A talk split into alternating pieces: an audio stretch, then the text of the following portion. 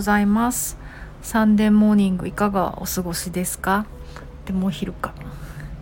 えっと昨日クロワッサンを久しぶりにとあるカフェに1年ぶりに食べに行ったら出てきたクロワッサンが3分の1以下に小さくなっていてなんかすごく驚きました。チェーン店なんですけれども全店そうなんでしょうか？確認したいと思います。ボディチューニングをやっているパーソナルトレーナーの内田彩です。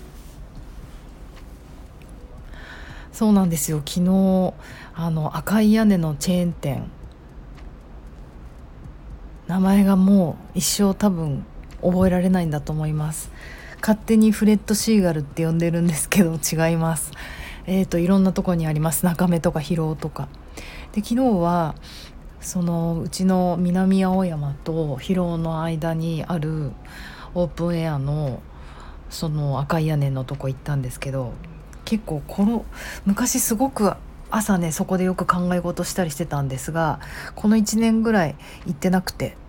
あの久しぶりに行ってモーニングが好きでなんかクロワッサンとコーヒーとか、まあ、ショコラクロワッサンでもいいんですけどなんかついて500円ぐらいのお安いセットがすごく好きでわ久々にクロワッサン食べようと思って注文したら出てきたクロワッサンがもう小石みたいだったんですよね。でこれはやっぱりコロナの影響で飲食店不況のせいなのか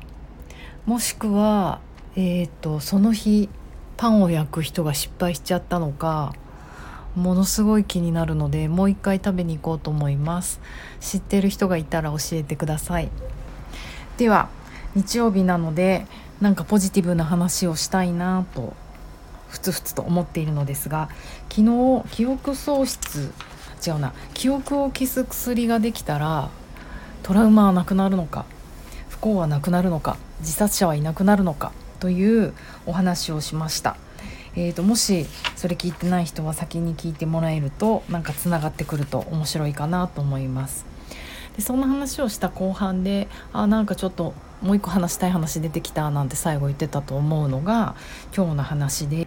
あの PTSD ですねいわゆるpost-traumatic stress disorder えー、心的外傷後ストレス障害っていうのはだいぶこうメジャーな言葉になりましたよね。その話を昨日してたんですがこれに対峙する言葉えっ、ー、と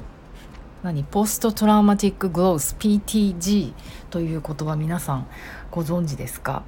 えっ、ー、と post-traumatic growth だからこのトラウマを経験した後トラウマティックな出来事を経験した後もちろんその PTSD 病理的症状を経験した後にそれを乗り越えて、えーと、成長に大きな成長につながることがあると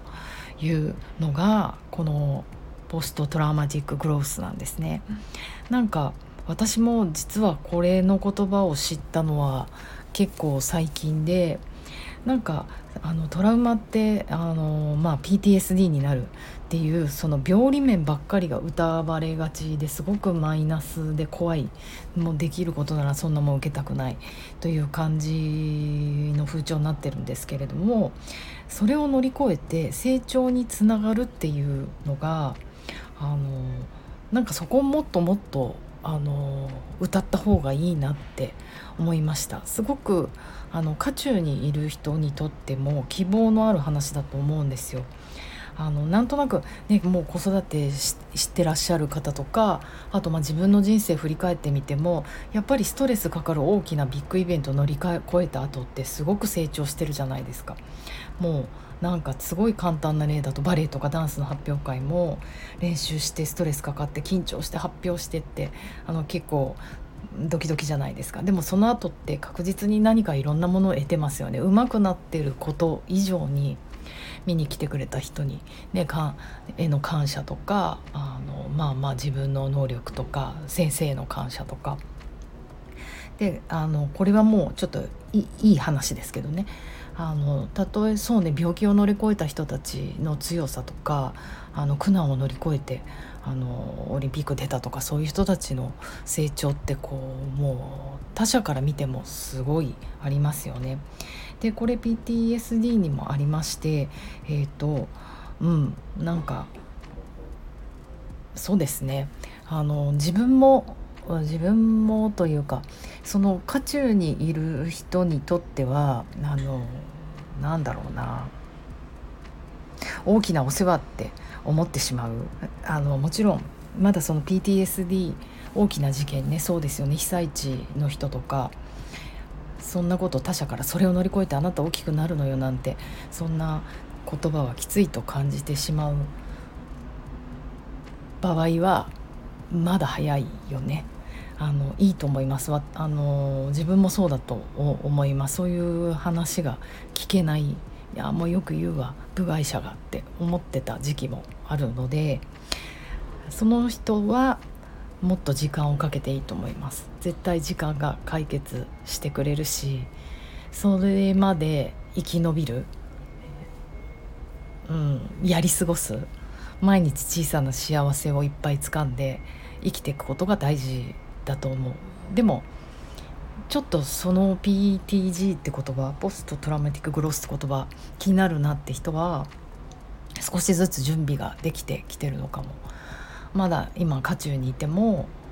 あのいつかそういう日が来るんだって思えばいいと思います。私も、まあ、自分の人生のちょっとビッグイベントがあって、えー、と4年半経ってそれがそうこの間ちょっと数えたら4年半だったんですけどあの、ま、今まさにその渦中だと思う。でやっぱり2年目ぐらいからそっかポストトラウマティックグロースがあるなってなんか友達の心理セラピストに言われてなんかすごい、うん、その時は分かんないけど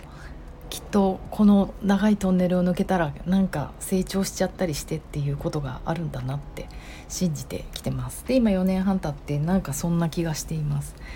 あのあの経験があったからあのねなんだろうダンス始めたりピアノ弾いたりなんか、うん、苦しさを紛らわすスタートだったのかもしれないし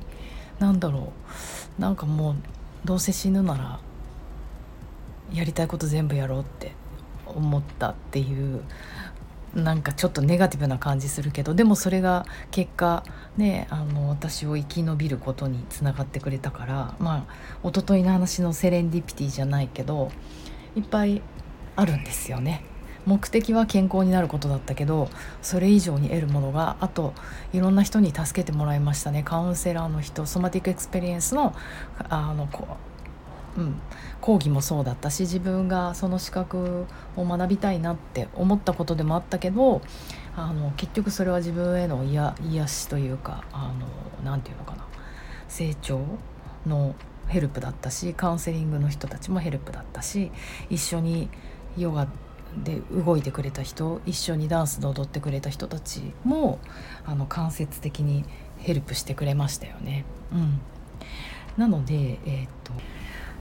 話を戻して、えーと、記憶を消す薬を飲んでしまったらトラウマもなくなるけどこの